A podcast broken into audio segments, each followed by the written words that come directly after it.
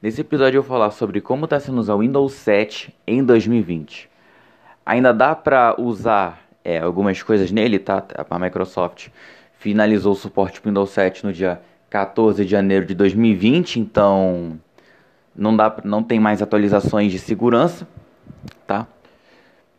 E tipo, mais pra frente, alguns vários programas vão parar de dar suporte para o Windows 7 justamente por esse fato.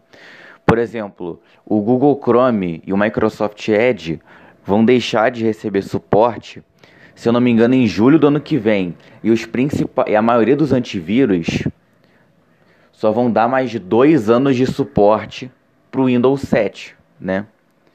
E os jogos, cara, você só consegue rodar jogos até o DirectX 11. A partir do DirectX 12 já não vai mais funcionar, tá? Enfim. E aí o que acontece? Mais pra frente aí vai acabar se tornando inviável instalar o Windows 7 ou até mesmo usar ele, né?